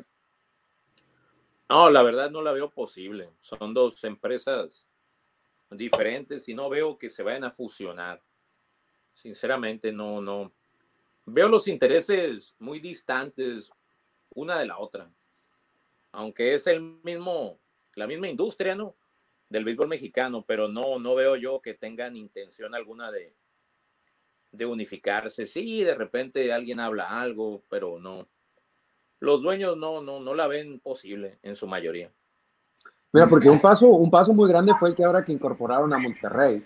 Ya fue algo diferente porque ya vimos una plaza del verano en el Pacífico, porque había sucedido en casos pues al revés, ¿no? Donde las plazas del Pacífico como Tijuana, que había sido considerada por mucho tiempo una plaza del Pacífico, pues está teniendo un éxito muy grande, ¿no? Ahora en la liga de verano. Eh, pues a lo mejor, ¿no? En un futuro podríamos ver a los toros, como dicen, no cercano, pero pues ahí ven lo que decían, no una expansión, pero a lo mejor un cambio de franquicia. Eh, un cambio de franquicias pudiera ser, pero sí, la veo difícil yo que, que se vayan a unificar para una liga nacional. Sería un, la verdad, un, un sueño, ¿no? Ver algo así. Eh, ¿Qué serían? Como unas 24 plazas más o menos. Unas 22, 24 plazas tendrían que ser. No se podría jugar en invierno, o al menos que se haga un calendario por ahí del mes de agosto para empezar. Tendría que ser un calendario largo para poder participar en la Serie del Caribe. Me imagino, ¿no? Eso, eso pudiera pasar.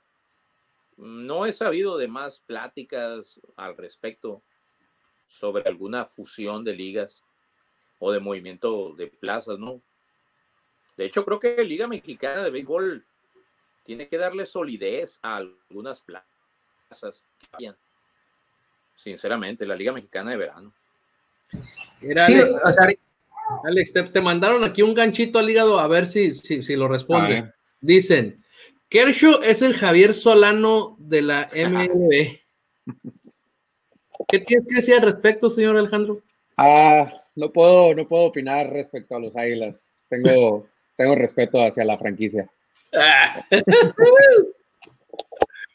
Pero bueno. Eh. aprovechando, aprovechando, Ángel, ahorita ya, ya que estamos en ese tipo de cuestiones de béisbol de, de, oficina, vaya, la posición de Edgar González, su, su labor que es como comisionado, veis, ah, no sé, ¿qué esa situación de, de, que, de que los González, o sea, yo en lo personal, ¿no te parece que a veces como que quieren, o sea, tanto su control en las elecciones ahora lo quieren acá, toda la situación de los González, ¿qué, te, qué, te opinión te...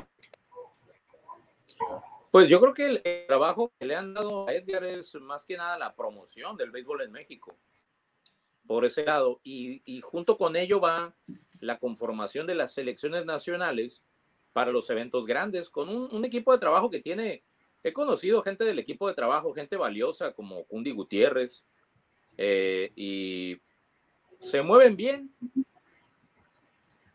no sé si Adrián realmente tenga el interés, ahorita que decías de González, para seguir dentro de lo que es el béisbol en México, no, no. Realmente no creo yo que él quiera volver a jugar, le soy sincero. No creo, eh, me atrevo a decir que, no creo verlo jugando otra vez y que tenga el interés de meterse en Pro Creo que eso es más de Edgar con el presidente y en el caso de David, lo que sé es que está en el INDE, ¿no? En Baja California. Eh, lo, lo, saludé hace cosa de dos meses en una presentación de la Liga Norte de México, pero no supe más. De ahí en fuera, no he sabido más. Eh, y sobre el, vuelvo al caso de, de Proveis, ojalá y los planes que se trazan se concreten por el bien del béisbol mexicano. Eso sí es lo que más deseo, ¿no? Si se van a concretar, adelante. Que se ayude más que nada al béisbol infantil. El béisbol infantil es la base, el semillero de todo. Béisbol profesional es otra cosa. Eso ya es algo privado. Pero el béisbol infantil, me parece que ese es un punto a destacar para que probéis lo trabaje, lo ayude. Y también el béisbol estudiantil para crear más que buenos peloteros, buenos ciudadanos, pero que agarren esos proyectos que los enarbole probéis. Eso quisiera ver yo. Ah, mira, súper, súper. Este, Juan, mira, fíjate que hay dos preguntas. Está haciendo aquí la gente. Santiago Córdoba dice: ¿Con quién te quedas de extranjeros icónicos en Liga Mexicana del Pacífico? ¿Darrell Sherman o Chris Robertson? Con los dos. Cualquiera puede, Robertson puede jugar el right field y Sherman el central. O sea, son diferentes porque Robertson para mí es el mejor extranjero que ha venido en la historia. Vamos, ahí está. Pero Sherman ve la época que hizo en, México. No solamente con Culiacán, eh, porque lo asociamos nada más con Culiacán en Liga Mexicana del Pacífico. Pero él jugó en verano muchos años también a gran nivel. No ha durado tanto como Robertson. Pero sí, duró una década. Es más, voy a añadir a otro de los últimos años. Derrick White también duró mucho en México. Más de una década. Y poniendo numeritos, ese, de poder. Ese donde, donde jugaba, macaneaba. El Mexicali macaneó, Guasave, este, Mazatlán, en todos lados macaneó, es cierto, en todos lados macaneó. Serie del Caribe también. no. aprovechando ahorita ya que sacaste la recta de la Serie del Caribe, Juan Ángel, ¿a ti te parece que el equipo del 2005 es el mejor que se ha armado en Serie del Caribe? Hombre por hombre, sí. Hombre por hombre, sí. No hay, no hay duda. O sea, los dos catchers, para empezar. Uno estaba en grandes ligas, Ojeda, y el otro, Adán Amesco. Primera base estaba Durazo en grandes ligas y Bill Selby en grandes ligas. ¿Eh? Miguel Flores, segunda. Gómez en el short y la tercera el que pusiera. Estaba en esa época. Llevaron refuerzos también los venados. Llevaron a Vini, ¿no? A Vini. ni más ni menos. O sea, ¿Quién le iba a competir ahí?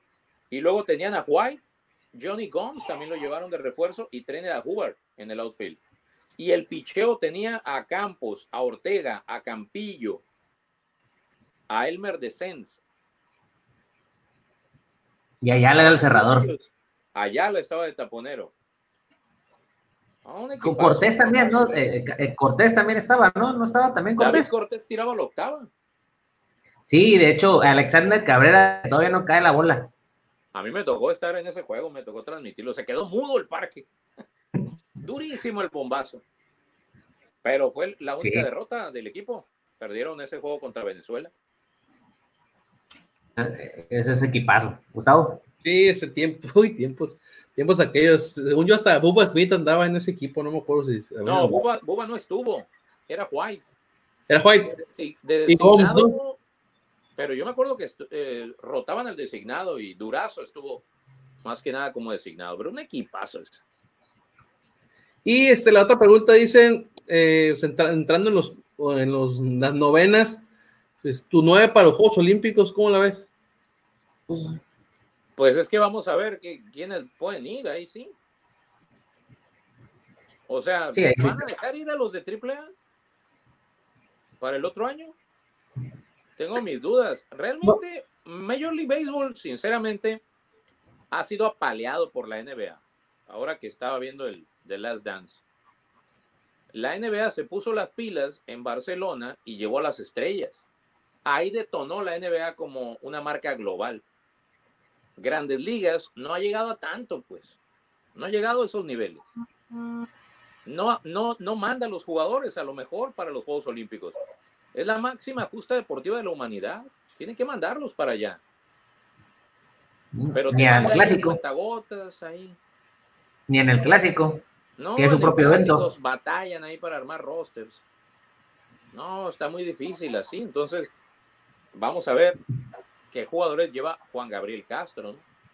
Oye, Juan, esa, está para comenzar, ¿no? O sea, Juan Gabriel Castro es el manejador que va a ir a, a Juegos Olímpicos, pero o sea, ¿sí lo van a dejar ir a media temporada? Pues otro detalle, ¿no? Sobre todo si no hay temporada en ligas menores este año. ¿Qué, qué va a pasar? ¿no? Es un show, la verdad. Ya se cambiaron los Juegos Olímpicos para el siguiente año, entonces estamos esperando que Dios quiera, toco todas las maderas posibles aquí por ver que ya para el 2021 todo esté bien. Entonces, temporada de béisbol, pues se va a jugar de temporada normal y estamos Sí. hablando de, de- de media temporada donde se tendría que ir. O sea, Y luego irte y no nada más es agarrar un vuelo de dos horas, es irte a Japón. Hay que aclimatarse allá. sí, Vas a regresa- perder dos, tres semanas. Cuando ¿desde cuándo tienes que agarrar el equipo para empezar a entrenar y luego como tú, e irse? O sea, Eh, son muchas semanas. no, es durísimo también, la verdad. Regresando ahorita un poquito a, las cuestiones del, del béisbol mexicano, ¿dónde te parece que es más difícil para el pelotero, sobre todo en invierno, eh, jugar? O sea, ¿cuál es la plaza la que, la que se te hace la plaza más difícil para jugar? ¿Es Culiacán por una cuestión de presión? ¿Es Mexicali por una cuestión de? ¿Es Hermosillo por la cuestión de los títulos? ¿O cuál te parece a ti donde es la plaza más difícil para jugar? Para un pelotero, o sea, que tenga mayor presión. Yo creo que en todas tiene presión. En, en el Pacífico, en todas. Acuérdate de algo. eh, igual para los managers. En invierno, una mala semana para el extranjero, por ejemplo, te vas. Es más, extranjeros duran tres días. Tres días duran los extranjeros. Duran un día en llegar y luego juegan tres nomás y vámonos. Otro más para atrás. Entonces es más difícil, yo creo, el Pacífico en ese sentido de aguantar la presión, pero en cualquier plaza, ¿eh? hasta en plazas chicas como Guasave, Navojoa, es una presión tremenda la que tiene el pelotero porque no rindes una semana y alpino, el pelotero mexicano, y el extranjero a su casa. O sea, sí está muy difícil. No hay un margen ahí para aguantarlo, pues. Oye, Yo quería aprovechar para, para preguntarte las nuevas reglas, ahorita que tenemos todavía tiempo, las nuevas reglas que se van a implementar para la Liga Mexicana. Hay unas que a mí en lo personal me gustan, como a lo mejor el contador, a lo mejor las visitas al, al- a la loma de, por los managers, pero la que en realidad a mí no, no me parece es la del corredor en segunda base después de la doceava. Yo le comentaba a Peruzzi que a lo mejor lo planeaba para los juegos que, que iban a terminar empates, que son los juegos de lunes, que son los juegos que, que no digo, sí, creo que es en, que es el día que tienes que viajar en, en jueves por la noche, que tienes que Ajá. viajar los viernes. A lo mejor en ese tipo de juegos podría pasarlo, pero realmente es algo que creo le quita la esencia al juego. Sí, ahora, por el bien del espectáculo lo hacen. En la serie El Caribe esta que pasó, a partir del décimo inning, ya ponían al corredor en segunda. Pero creo que la medida que adopta la Liga Mexicana del Pacífico es buena. Entrada 10 y entrada 11 se juega normal. A partir del inning 12 se pone corredor en segunda. ¿A qué voy? ¿Cuánta gente se queda viendo el juego del inning 12 en adelante? No, sí ya. Los parques están casi vacíos. Te lo digo por experiencia. Juegos tediosos. Se vuelven demasiado extensos de repente. Entonces, no está mal la manera de... Si ya se acabó el presupuesto de las cervezas. No soy partidario de, de ese tipo de cambios, pero así sí lo acepto. Ahora, yo en eso de las visitas, a mí me gustaría ver una más, una, una cosa más. La segunda visita del manager al pitcher, ya no la veo necesaria yo. Si ya lo va a cambiar, pues mejor que se quede en el logout, levante el brazo y ya el umpire se da cuenta y pide al pitcher, ¿no?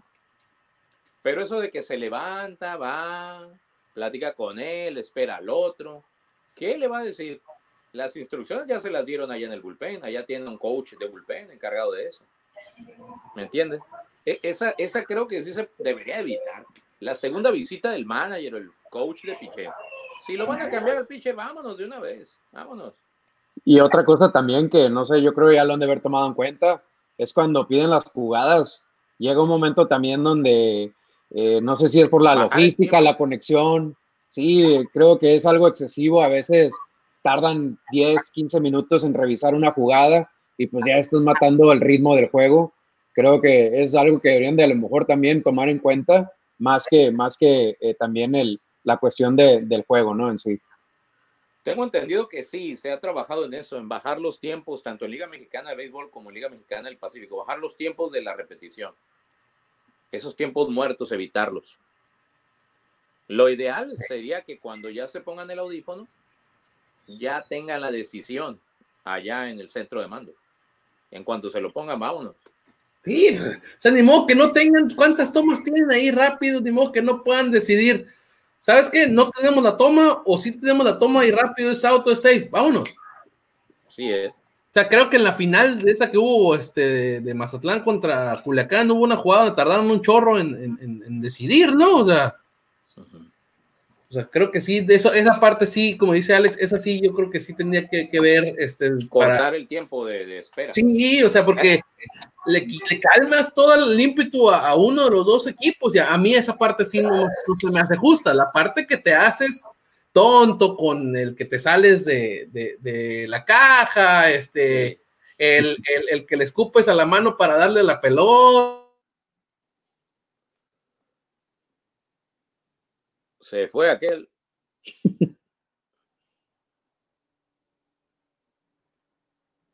Está mudo. Tiene, tiene el mute. Tienes el mute. Ahí, bueno, pues ahí mientras, mientras ahorita se, restablece la conexión, pues aprovechando ahorita, ¿tú eres más, Juan Ángel, de el béisbol clásico, de librito, jugada, toque, robo, etcétera, etcétera? ¿O eres de ahora la camada de Major League que ya sabes que es el, que tienen que buscar el doble mínimo, que va siempre buscan el batazo largo. Yo soy de el béisbol fundamental. Jugada, o sea, toque de bola, ese tipo de cosas, un buen corrido de bases, buen picheo. No me gustan esos derbis de jonrones que muchas veces se dan, la verdad. ¿Eh? ¿Y te parece que es porque ahora en Major League eh, es por la cuestión del espectáculo o por qué crees que es algo ya en peligro de extinción? No, eso es, el espectáculo. Y managers eh, que están muy adaptados a las métricas ¿no? del juego ahora, que rigen al juego. Sí. Alex. No se quieren salir de ahí porque su trabajo va a peligrar. Sí, no, al final de cuentas, eh, sobre todo en, Estados Unidos, que, también ya ahorita, antes la, paciencia para los managers era un poquito más amplia, ahora ya hasta incluso a media temporada, si las cosas ven que no, las cosas no van, pues te llamabas. Sí, exactamente, te vas. Cuidado. Sí, totalmente. a ver, Alex. Ah, no, dale, dale, dale con la que dale. Sí, o sea, así son los, eh, los managers. Ahora, eh, esperan ya el resultado de, de las métricas y en base a ello ejecutan su plan. Pues ya no es como antes, lo que estamos platicando, pues. ¿eh? Ángel, ahorita que regresamos a la Liga Mexicana, este, no hay una fecha, una fecha que, que digan como límite máximo para poder tomar una decisión, si se va a jugar la liga, si no se va a jugar, no sé, no, haya, no ha habido una junta programada. La Liga Mexicana de Béisbol tiene una junta programada ya. Eh, de hecho, hubo una reunión y lo que supe es que algún, un par de equipos, creo, pidieron jugar sin extranjeros. Los demás dijeron, no, si jugamos va a ser con extranjeros. Sí, no, no puedes, sinceramente, abaratar el espectáculo. Los extranjeros le ponen sabor al caldo, ¿eh? Refuerzan el nivel. Y lo que se ha estado hablando, ¿no? Que también jugar entre zonas, jugar eh, un calendario más corto. 70 juegos. Sí, ¿no?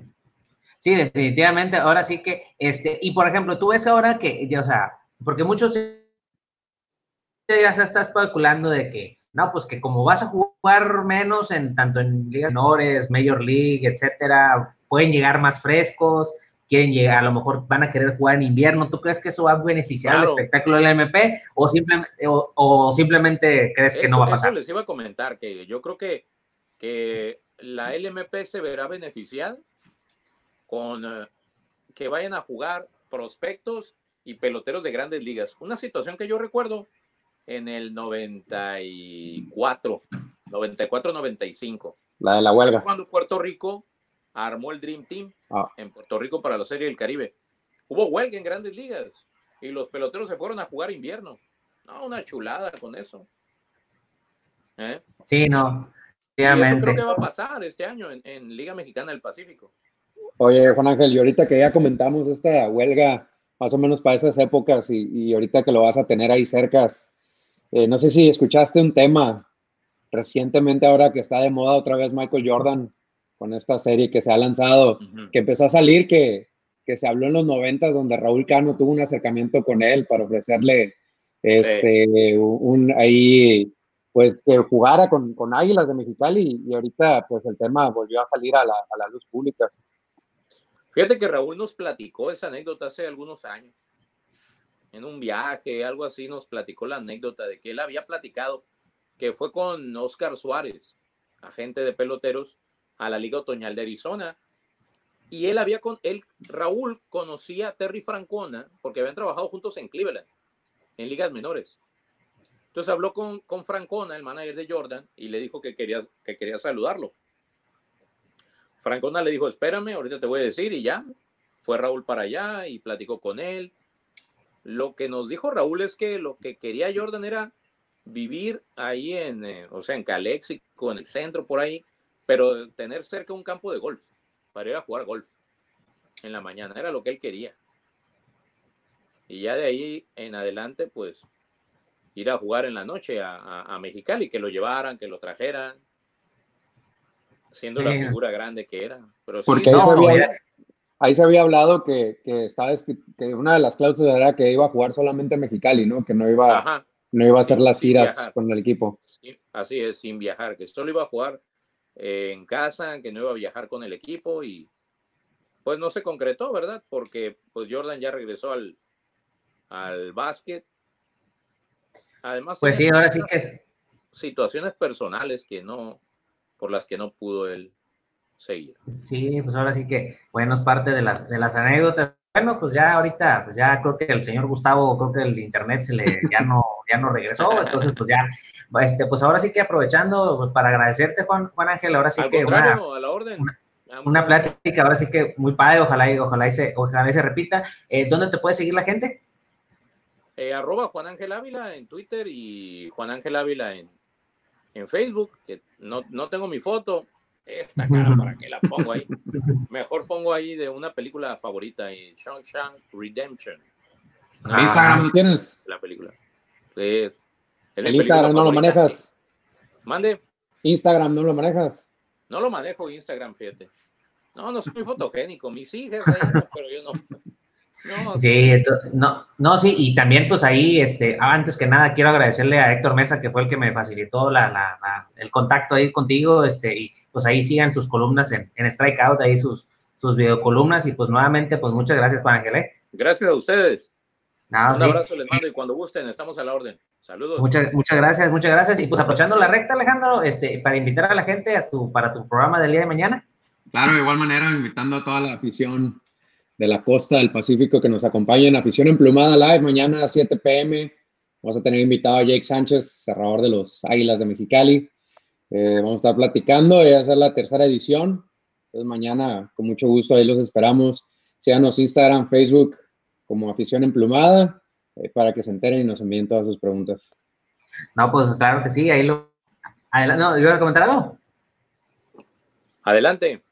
No, no, no, no, no. Ah, no, pues adelante, no, entonces ahora sí que, pues ahora sí que soy Peruzzi, entonces esto es ISN Network. Hasta la próxima. Adiós.